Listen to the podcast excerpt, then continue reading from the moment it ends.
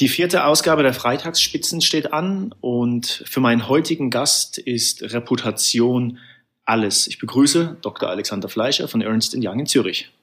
Hallo. Ich möchte Sie bitten, den folgenden Satz zu vervollständigen. Reputation ist. Reputation ist äh, ein Urteil der Öffentlichkeit zum Charakter einer Organisation oder Person. Vielen Dank. Werden wir im Laufe des Gesprächs noch äh, tiefer einsteigen. Zunächst kurze Erklärung, was Sie machen. Sie sind bei EY für ähm, Markenführung, Marketing, Kommunikation für Deutschland, Österreich und die äh, Schweiz zuständig. Das klingt jetzt mal nach einem richtig äh, vollen Kalender und viel zu tun. Ähm, was ist der größte Stressfaktor? Jetzt nicht im Sinne von äh, persönlich, sondern ähm, wo spielt die Musik? Also äh, nicht ganz äh, überraschend äh, spielt die Musik in der Digitalisierung und in der Disruption, die die auslöst. Und der größte Stressfaktor dabei ist äh, die Aufgeregtheit, mit der das passiert. Aufgeregtheit äh, heißt also quasi, alle wollen aufspringen auf diesen Zug, haben aber keinen Plan. Genau. Unglaublich viel Lärm wird drumherum gemacht, äh, unglaublicher Aktionismus entsteht drumherum. Ähm, Unsicherheit ist eh da, weil wenn man ehrlich ist, weiß niemand genau, wie sich das genau ausprägen wird und wohin es geht. Und dadurch, dass so viel äh, Aufgeregtheit drumherum stattfindet, wird diese Unsicherheit auch noch gesteigert. Und äh, das erzeugt deshalb Stress, weil es ablenkt äh, davon, sich wirklich die wichtigen Fragen zu stellen, die man sich stellen müsste, weil ähm, ich denke, die Digitalisierung ist wirklich eine Veränderung äh, oder bringt Veränderungen mit sich, wie wir sie in den letzten Jahrzehnten nicht gesehen haben. Das ist wirklich eine fundamentale Veränderung. Und umso mehr sollte man sich vielleicht mal einen Moment zurücklehnen und überlegen, okay, was sind denn jetzt wirklich die wesentlichen Fragen, die ich mir stellen muss und wo ich die Weichen richtig stellen ähm, sollte und dann entsprechend dort auch die entsprechenden Schritte nehmen und die, die entsprechenden Tests starten und die entsprechenden Lehren machen, ich beobachte, dass aber in vielen Organisationen einfach nur aufgeregt hat und Aktionismus ähm, da ist, der eben davon ablenkt, sich diese wichtigen Fragen auch zu stellen. Weil viele sich keine Gedanken darüber gemacht haben, über ihre Reputation oder also Frage weitergesponnen, geht Digitalisierung ohne Reputation? Also es hat tatsächlich äh, miteinander zu tun, weil auch bei der Reputation ähm, muss man sich ein paar grundsätzliche Fragen stellen. Ähm, auch da äh, kann man sich beschäftigen damit mit äh, viel Aktionen, die eben an der Fassade kratzen und verschönern. Aber bei der Reputation, wenn man wirklich was verändern will, muss man sich sehr, sehr, sehr grundsätzliche Fragen stellen. Man muss sich Fragen stellen nach der eigenen Identität, nach dem eigenen Wesen, wer man sein will, wie man wahrgenommen wird, was die Differenz davon ist, wie man von dem, wie man heute wahrgenommen wird, dorthin kommt, wie man gerne wahrgenommen würde und das sind schon mal ein paar sehr grundsätzliche Fragen. Und dann kann man eigentlich anfangen, mit der ganzen Klaviatur der, der, der Kommunikation dran zu arbeiten. Und äh, ja, wenn Sie es jetzt, wo Sie sagen, es hat eine gewisse äh, äh, Parallele zur Digitalisierung, weil ich glaube, auch da ähm, muss ich ein Unternehmen fragen, wo stehe ich heute? Wo ähm, will ich hin und wo ist Digitalisierung relevant für mich? Wo ist es nicht relevant für mich? Ähm, wo will ich hin, wo will ich anfangen und äh, auf dieser Grundlage ähm, dann auch nach und nach die entsprechenden Schritte zu gehen. Weil ich glaube, eins ist auch klar, die Veränderung, die auf Unternehmen zukommt in der Digitalisierung, das ist kein Sprint, ähm, das ist ein Marathon. Und auch wenn man sagt, Speed ist alles in dieser Zeit, äh, braucht es eben umso mehr Momente, wo man sich mal zurücklehnt und äh, dann wieder ganz grundsätzlich Fragen stellt. Wir erklären kurz den Hörern, warum es manchmal ein, äh, ein Klacken und ein Zischen äh, gibt. Ähm, wir befinden uns hier in einem wunderschönen Konferenzraum äh, bei Ihnen äh, in Zürich, aber vor unserer Haustüre ähm, treiben äh, Skater aufgeregt ihr Business, nenne ich das jetzt mal, das ja zu den Hintergrundgeräuschen. Wir sprechen deswegen so viel über, über Reputation, weil Sie ein Buch geschrieben haben zum Thema Reputation ähm, und Wahrnehmung. Und also konkret geht es in dem Buch darum, wie, wie Unternehmensreputation entsteht, wie man sie beibehalten kann, verbessern kann. Ähm, was ist Reputation für Sie, also nicht für Sie persönlich, sondern braucht ein Unternehmen äh, zwingend eine, äh, eine strategische, eine Reputations quasi ähm, Basis, um überhaupt äh, äh die Klaviatur, wie Sie es gerade nannten, äh, erfolgreich äh, spielen zu können? Ja, Sie haben mich ja nach der Definition gefragt und ich habe gesagt, Reputation ist das Urteil der anderen. Und in dem Moment, wo man mit anderen Menschen zu tun hat, hat man wohl oder übel mit der eigenen Reputation zu tun. Das heißt, man kann gut auf eine Reputation verzichten, wenn man ähm, in die Wüste gehen will oder ähm, gut geerbt hat und nicht darauf angewiesen ist, irgendwo äh, das Vertrauen von anderen zu gewinnen. Aber in dem Moment, wo man auf Vertrauen angewiesen ist, ähm, braucht man, äh, spielt Reputation eine Rolle, weil Reputation ist sozusagen die äh, Rückseite der gleichen Medaille äh, der, des Vertrauens und im Wirtschaftsleben funktioniert halt sehr viel auf Vertrauen, beziehungsweise Wirtschaft ist soziale Interaktion. Das sind zwei Partner, die sich einig werden, äh, voneinander etwas äh, zu kaufen oder zu beziehen oder etwas miteinander zu machen. Und da ist eben entscheidend, ob der eine dem anderen vertraut oder nicht. Und deshalb spielt Reputation eben so eine große Rolle. Jetzt könnte ich ähm, ketzerisch sagen, das ist alles klingt alles schön und gut.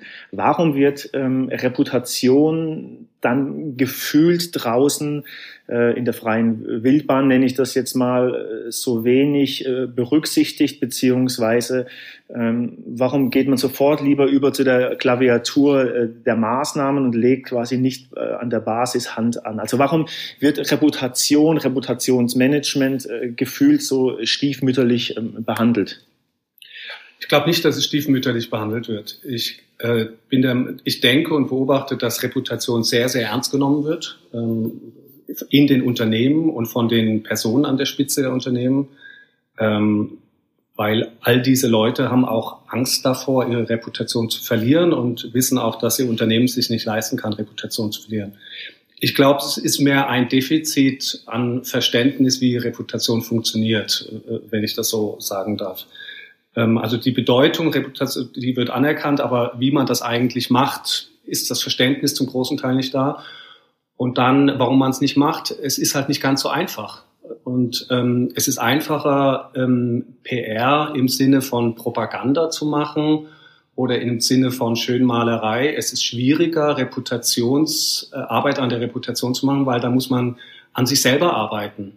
Und das fängt da an, dass man damit an, dass man sich erstmal mit sich selber beschäftigen muss und, und dann auch der Wahrheit ins Auge schauen muss und dann eben ein paar Weichenstellungen vornehmen muss. Und das sind meistens nicht einfache Sachen. Und da ist es halt viel naheliegender, ähm, hier und da eine kleine ähm, ähm, Fassadenaktion zu machen, anstatt wirklich mal ans Eingemachte zu gehen. Und das, das ist aus meiner Sicht der Grund, weshalb Sie den Eindruck haben, dass äh, sich eigentlich äh, bei das Re Reputationsmanagement stiefmütterlich behandelt wird wobei ich den Begriff Reputationsmanagement äh, als falsch betrachte. Jetzt würde ich äh, da dann vielleicht mal ein bisschen konkreter äh, werden wollen. Wir haben auf der einen Seite PR, PR, die imagefördernd äh, sein soll, sein kann, sein muss. Reputationsmanagement, haben Sie gerade gesagt, unterscheidet sich sehr stark.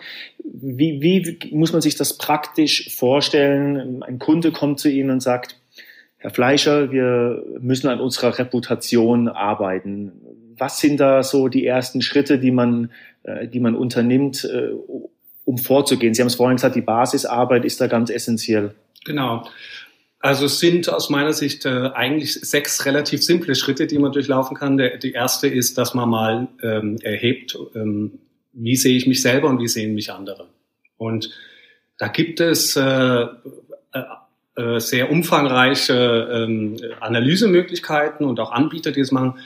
Aber ganz ehrlich, es funktioniert schon recht gut mit dem gesunden Menschenverstand. Also wenn drei, vier, fünf Leute Geschäftsleitung vom Unternehmen zusammensitzen und sich mal ehrlich sagen, was ist meine Wahrnehmung von uns und was ist die Wahrnehmung von anderen, ist man schon relativ nah dran. Und äh, dann muss man sich die Frage stellen, wo würden wir denn eigentlich gerne hin? Wo, wie würden wir denn gerne wahrgenommen werden? Und da spielt dann natürlich auch die Rolle, wo man die sich differenzieren kann und will. Also das ist so der erste Schritt. Wo stehen wir? Wo wollen wir hin? Wo nehmen, wo, wie nehmen uns die anderen wahr? Und dann der zweite Schritt ist zu analysieren, wo denn da diese Gaps sind ne, zwischen dem, wo wir heute sind und wo wir hinwollen. Und dann daraus entsprechende Maßnahmen zu entwickeln. Und das sind bei der Reputation eben meistens keine Kommunikationsmaßnahmen. Es sind andere Maßnahmen. Es können Akquisitionen sein. Wenn man merkt, man ist in gewissen Bereichen nicht stark genug oder man wird als nicht dynamisch wahrgenommen oder man wächst nicht stark genug, dann können so Akquisitionen zum Beispiel helfen oder es können Innovationsanstrengungen helfen oder es kann etwas sein im Personalwesen. Also es sind äh, eben Dinge meistens an der, an der eigenen Identität, am Wesen, wo, an denen man arbeitet, ähm, die da noch nichts mit der Kommunikation zu tun haben. Aber das ist dann der nächste Schritt, das, was man dann gemacht hat, muss man dann nach außen kommunizieren und das muss man auch gut verpacken. Da muss man die Story auch gut erzählen. Und da kommt dann ähm, eben die PR zum Tragen, dass man die Fortschritte, die man macht, in möglichst gutes Licht stellt. Und dann äh, der letzte Schritt ist, dass man eben dann schaut, wo, wo steht man, wo ist man angekommen und dann den Feedback-Loop wieder schließt und dann fängt es eigentlich äh, vorne wieder an. Das heißt, es, äh, Kommunikation spielt eine wichtige Rolle, PR spielt eine wichtige Rolle. Wichtig ist aber, dass die Schritte vorher stattfinden. Die Standortanalyse, die Gap-Analyse und dann das Arbeiten an der Realität. Sie haben jetzt gesagt, im, im zweiten Schritt, das finde ich jetzt sehr spannend, ähm, die, äh, das Thema Reputation setzt vor der Kommunikation an, also Sie haben Beispiele genannt, Akquise etc. Bedeutet das, dass die Reputation quasi eigentlich in die ureigene DNA des Unternehmens eingreift? Ja, also Reputation ist ein strategisches Thema, ein zutiefst strategisches Thema. Und ähm, ich glaube, das ist auch die Chance, ähm, dass viele Unternehmen ihre Strategie noch nicht aus einer Reputationsperspektive wirklich konsequent angucken. Und äh, ja, und Strategie, wer bin ich, wer will ich sein, wo will ich hin, wo will ich mich abgrenzen, ist, wenn Sie so wollen, Wesen der DNA und dass dann eben auch um die Identität des Unternehmens geht, um die wahrgenommene Identität, ist man dann eben sehr tief drin in dieser, in dieser DNA vom, vom Unternehmen. Sie haben jetzt gerade das Stichwort Strategie genannt. Ähm, jetzt beraten Sie als EY Unternehmen aller Art aus allen möglichen Branchen. Wie ist Ihr Gefühl jetzt auf das Stichwort äh, Kommunikation ähm, gesprochen? Ist das, ähm, was sind, was sind die, ähm, die großen Themen, die kommunikativ quasi die Unternehmen, äh, wie sagt man, befassen, also mit denen sich die Unternehmen befassen. Also jetzt, ich meine nicht kommunikativ im Sinne, was sind die einzelnen kommunikativen Themen, also, sondern ist das Thema Strategie in der Kommunikation ein großes Thema, ist Digitalisierung in der Kommunikation gerade ein großes Thema, immer runtergebrochen natürlich auf die eigenen ähm, Bereiche. Also vielleicht, um das noch zu klären, ich mache bei EY die Kommunikation und das Branding Marketing für EY. Also ich bin nicht als Berater auf dem Markt äh, unterwegs und ähm, Kommunikationsberatung, Brandberatung, da hat es viele Anbieter und haben wir auch Berührungspunkte, aber es ist jetzt nicht unser Kerngebiet. Aber mein, also mein Hintergedanke für die Frage war, Sie kriegen ja durch die beratende Tätigkeit von EY äh, quasi relativ viel Informationen, die Sie natürlich, wenn Sie, äh, was Sie mit Sicherheit machen, als gutes Unternehmen auch für sich selbst nutzen, um quasi Ihre äh, Themen selber zu bearbeiten. Ja, also ich meine, das, das große Thema auf dem Markt ist die Digitalisierung. Und ähm, das hat auch für unsere äh, Identität Auswirkungen gehabt. Wir sind auch mittendrin noch. Wir haben selber in, im letzten Jahr mehrere Akquisitionen auf dem Markt gemacht, die einerseits unsere strategischen Fähigkeiten ausbauen, weil auch bei der Digitalisierung muss man sich eben mal überlegen, ja, welche Strategie wollen wir fahren, und die aber auch unsere digitalen Fähigkeiten, digitale Transformation, Digital Experience, ähm, auch der Mindset, wie man an die Sachen rangeht, also mehr die, die Hoodies und Jeans äh, statt das, wo wir traditionell herkommen. Ähm, und was wir so sehen, ich glaube, die Frage, warum Digitalisierung ist langsam durch auf dem Markt. Ähm, das haben alle Unternehmen gesehen und verstanden, warum Digitalisierung für sie relevant wird. Und jetzt ist die Frage, was bedeutet es für uns ganz genau und wie gehen wir das an?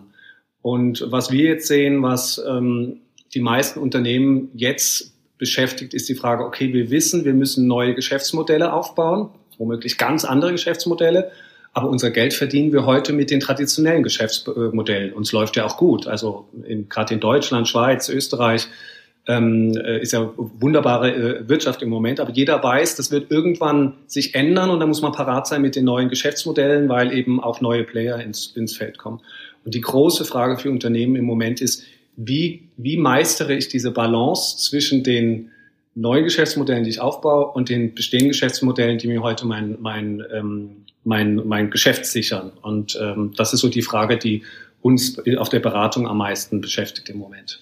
Jetzt trifft ja dieses Thema altes Geschäftsmodell, neues Geschäftsmodell schlägt ja auch voll durch auf die jeweiligen Unternehmenskommunikationen äh, in den, äh, in den Unternehmen selber. Losgelöst von, von Ihrer Tätigkeit hier, wie, wie sehen Sie die großen Probleme, mit denen sich ähm, die Unternehmenskommunikation per se befasst. Also Sie haben gerade das Stichwort Digitalisierung genannt etc. Was, was muss sich ändern? Also wie muss sich Kommunikation ähm, verändern, um in dieser digitalen Welt ähm, Bestand zu haben? Ich meine damit jetzt weniger das Bespielen von Facebook, äh, Twitter etc. Ich glaube, die große Veränderung, die wir sehen, ähm, wird unter dem Stichwort Omnichannel derzeit gehandelt. Das heißt, ähm, man kann nicht mehr unterschiedliche Kanäle, unterschiedliche Disziplinen der Kommunikation auseinanderhalten sondern das Unternehmen als Organismus kommuniziert jederzeit über alle Berührungspunkte mit der Außenwelt. Und wir sehen das ja auch sehr deutlich, dass Marketing, Kommunikation und Unternehmenskommunikation äh, verschmelzen. Man kann das gar nicht mehr auseinanderhalten, zum Teil auch über Kanäle getrieben. Ähm, und äh, wir sehen auch, dass in den Unternehmen die interne Kommunikation eine viel größere Bedeutung kommt. Das hängt eben auch damit zusammen, weil man sieht, es ist nicht eine Stelle, die kommuniziert, sondern das ist dieser Organismus, der überall Membranen nach draußen hat und wo kommuniziert wird. Und in dem Sinne wird es eben plötzlich dann sehr basic.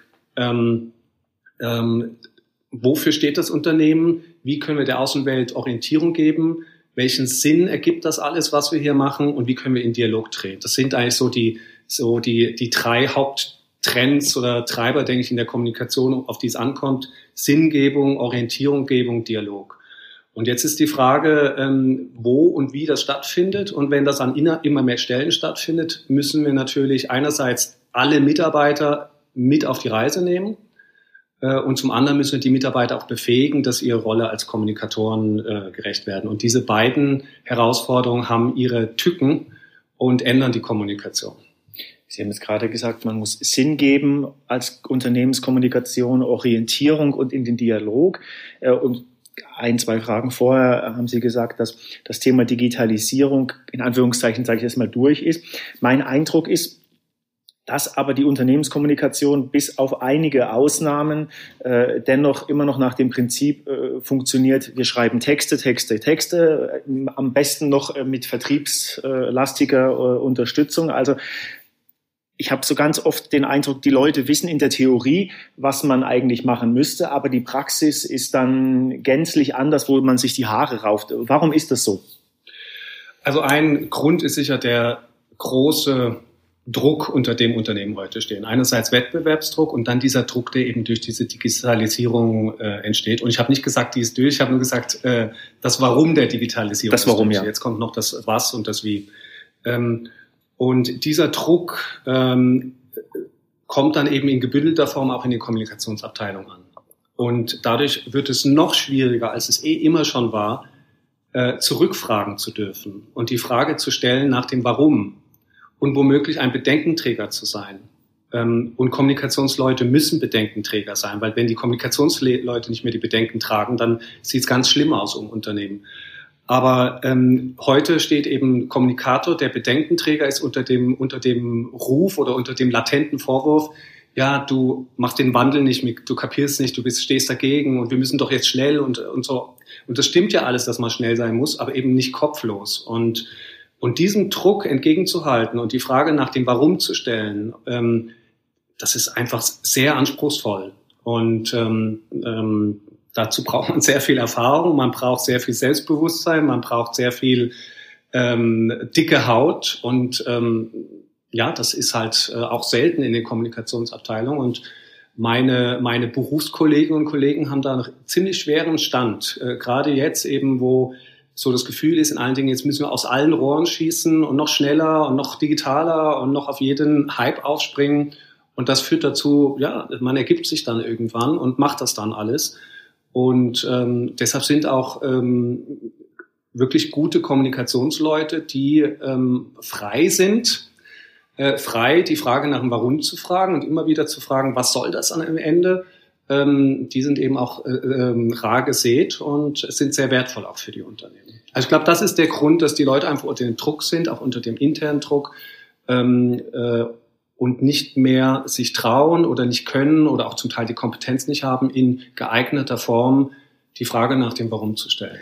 Da schließt sich bei mir die nächste Frage unmittelbar an. Ist es dann eine die eigentliche Kernkompetenz, dass ein Kommunikator gut das Handwerk beherrschen muss, das ist äh, klar. Aber ist ein guter Kommunikator derjenige, der quasi immer das Warum in den Vordergrund all seines Handelns stellt? Meine Frage zielt so ein bisschen darauf ab, was sind aus Ihrer Erfahrung heraus, Sie haben ja jetzt auch schon ein paar Berufsjahre hinter sich in den unterschiedlichsten Funktionen, ähm, haben Sie das, was sind so die, wo man sagt, das ist ein guter Kommunikator, das braucht jemand, äh, abgesehen vom handwerklichen Zeug? Also wenn Sie eine ganz kurze Antwort wollen, dann ist die ja. Also die, die Frage nach dem Warum ist das Entscheidende.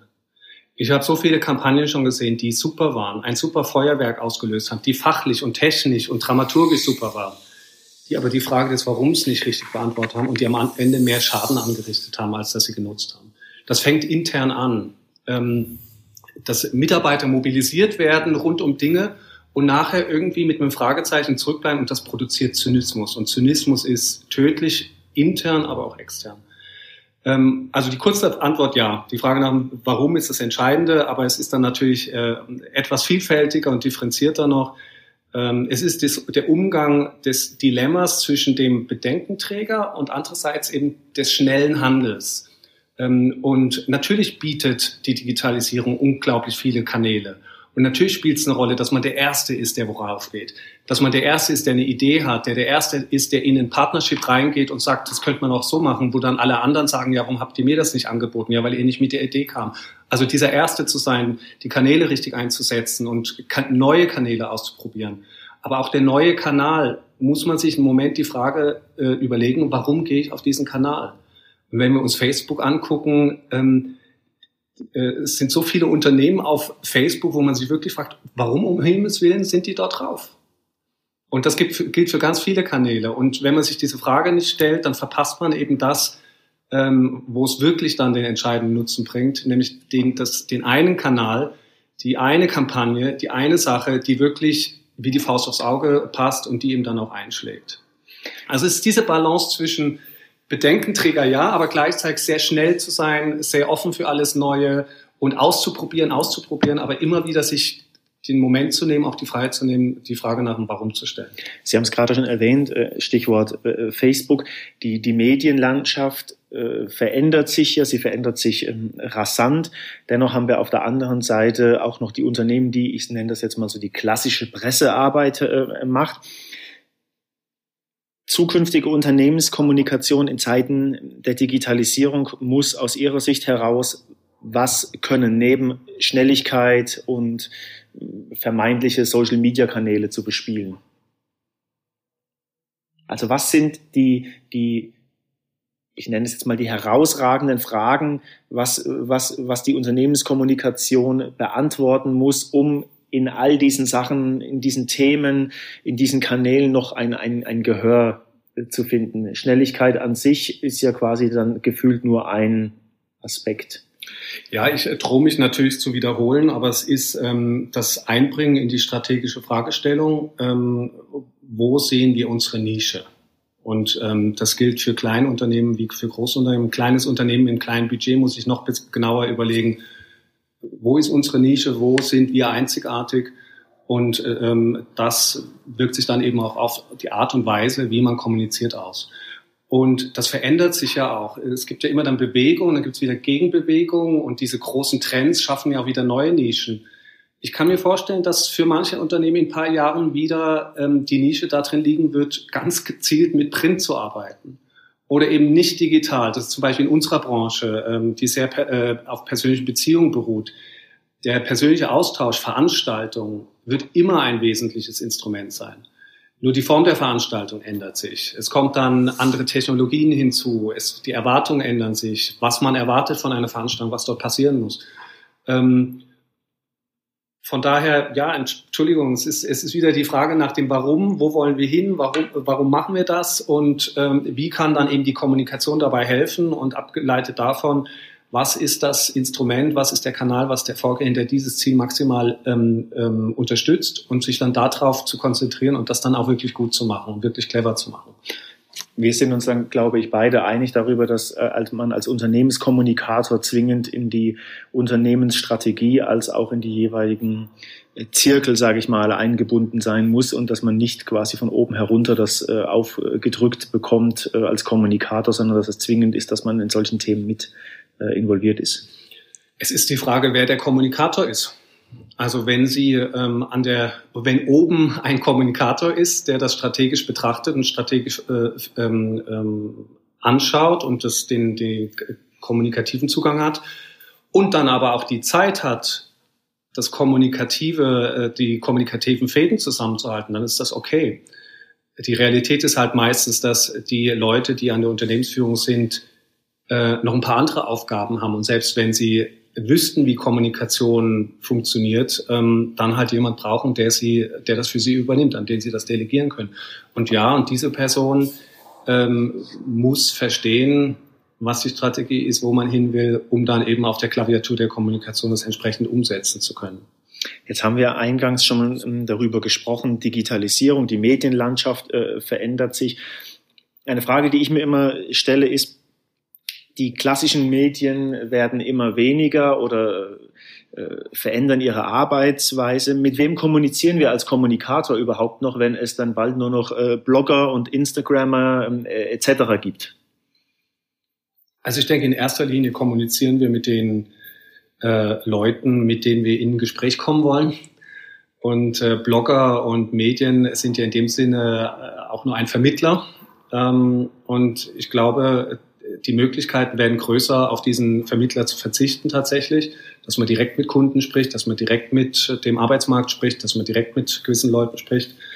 Ähm, und ich glaube, da spielt dann auch eine Rolle, dass eigene Kanäle halt auch bedeutender werden, dass Unternehmen mehr und mehr ihre eigenen Kanäle aufbauen, über die sie mit diesen Stakeholders äh, in Kontakt treten können. Aber diese Stakeholder-Geschichte verändert sich auch radikal im Moment. Das ist nochmal ein ganzes Thema für sich selbst. Das wäre dann aber in logischer Konsequenz eine Weiterentwicklung in Anführungszeichen hin zu einem Medienunternehmen la Red Bull. Wenn Sie sagen, das Unternehmen kommuniziert, müsste zukünftig mehr auf eigenen Kanälen direkter kommunizieren, wäre das eine Richtung, in die es dann gehen könnte? Ich denke, ja, ich denke, es geht in die Richtung, ähm, und man muss nicht eigene Kanäle im Sinne von Red Bull, es fängt ja schon mit Social Media an. Also ähm, die Kommunikationsabteilungen haben ja auch sehr viel Macht verloren. Und ich denke, das ist gut. Also früher konnte man sich unglaublich wichtig machen als Kommunikator, weil man der Einzige war, der wusste, wie äh, Journalisten funktionieren. Und hat man auch mit Angst operiert. Ähm, und der Einzige, der Zugang hatte zu der Webseite und der Einzige, der Pressemitteilungen machen konnte. Heute kann jeder über sein Social Media äh, selber kommunizieren über das Unternehmen in der einen oder anderen Form. Und das ist gut so, denke ich. Ähm, und äh, deshalb, ja, es sind nicht immer Riesenkanäle, teure Kanäle, sondern auch beim kleinen Unternehmen fängt es halt mit dem eigenen Social-Media-Blog an, wo man direkt mit den Leuten in äh, Dialog tritt.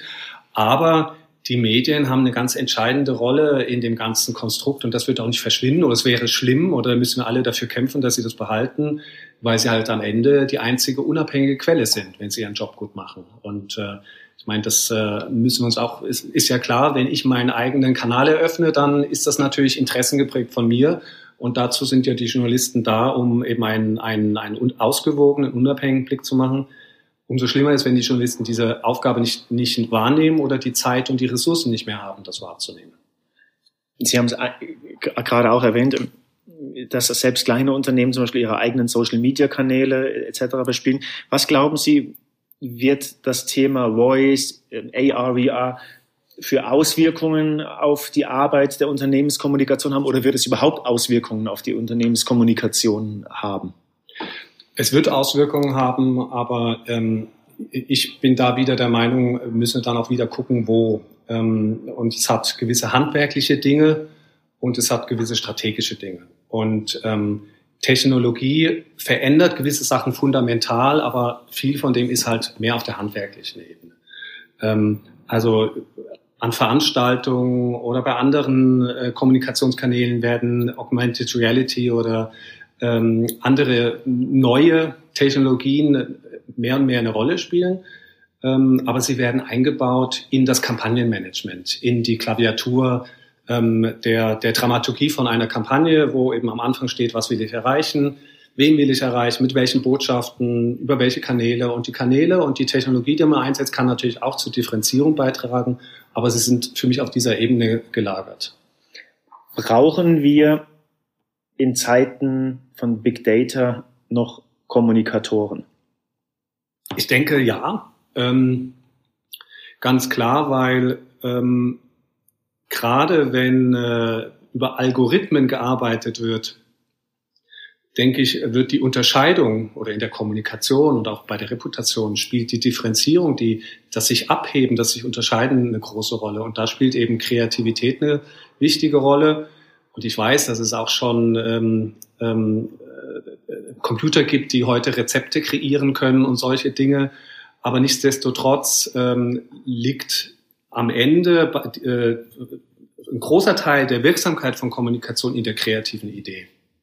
Und das ist ein ganz entscheidender äh, Schritt, der ähm, nach der, der Frage nach dem Warum und, und vor der Umsetzung drin steht, was ist denn die kreative Idee, die das zieht? Und da bin ich überzeugt, dass da noch sehr, sehr lang zumindest dauern wird, bis da der Mensch ersetzt werden kann. Dann ähm, habe ich schon gesprochen über die Sinngebung. Die Sinngebung ist ja auch immer in einem Kontext, in einem gesellschaftlichen Kontext zu sehen und der verändert sich ja auch. Das ist ja auch der Zeitgeist.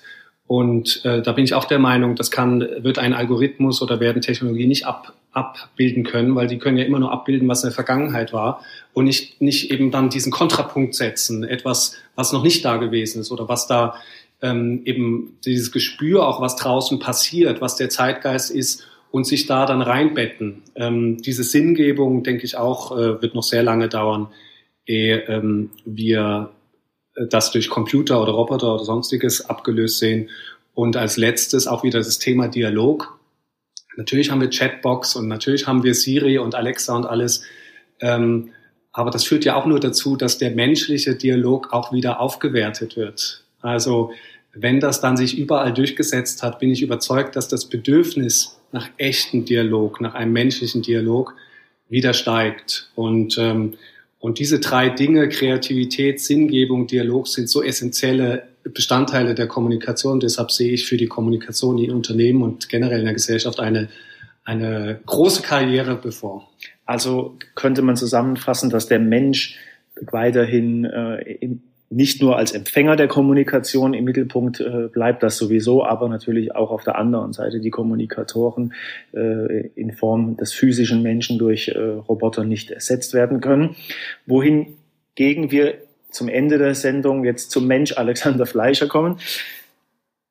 Jetzt haben Sie auch jeden Tag mit Digitalisierung zu tun. Äh, Sie haben, glaube ich, sogar auch ein oder zwei Handys, wie ich vorhin gesehen habe. Wie digital sind Sie privat unterwegs? Also Zeitung noch richtig in Papierform, echte Bücher und auch mal ins Konzert und ins Kino? Also Zeitung lese ich nicht in Papierform. Das ist tatsächlich über, über diverse Apps.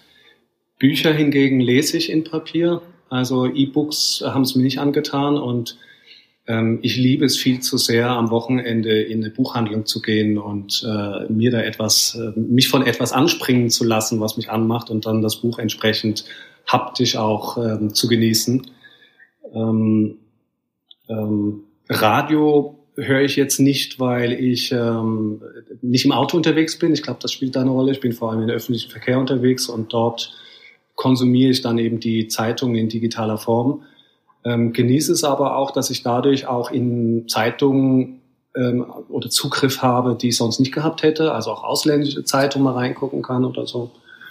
Und ähm, faszinierend finde ich, was ähm, durch Netflix derzeit passiert. Und in dieser Welt, muss ich gestehen, genieße ich auch, dass ich dann mal, wenn nichts im Fernsehen kommt, äh, mich mal durchsetzen kann, ob es irgendwo eine Reportage gibt, ähm, die dann auch wirklich zum größten Teil sehr, sehr gut gemacht sind. Also ähm, finde ich auch schön für meine Kinder, weil ich halte die für sehr lehrreich. Und wenn ich mir überlege, wie mühsam sich ich mir früher gewisse Sachen, die zur Allgemeinbildung gehören, anlesen musste, ist es doch sehr viel angenehmer, wenn man heute auf YouTube oder auf, äh, in Podcasts oder in Netflix Dinge, äh, wo man nur ein diffuses Verständnis hat, sich wirklich mal anschauen kann. Ähm, Und das betrifft ja auch alle Lebensbereiche. Wenn man mal spirituell drauf ist, kann man da auch etwas, eine Reportage über den Jakobsweg angucken. Und wenn man irgendwie ähm, entertainmentmäßig äh, äh, ein Bedürfnis hat, kann man sich da, das finde ich schon sehr faszinierend, welche Möglichkeiten da sich auftun. Ich sage herzlichen Dank, Alexander Fleischer. Gerne geschehen.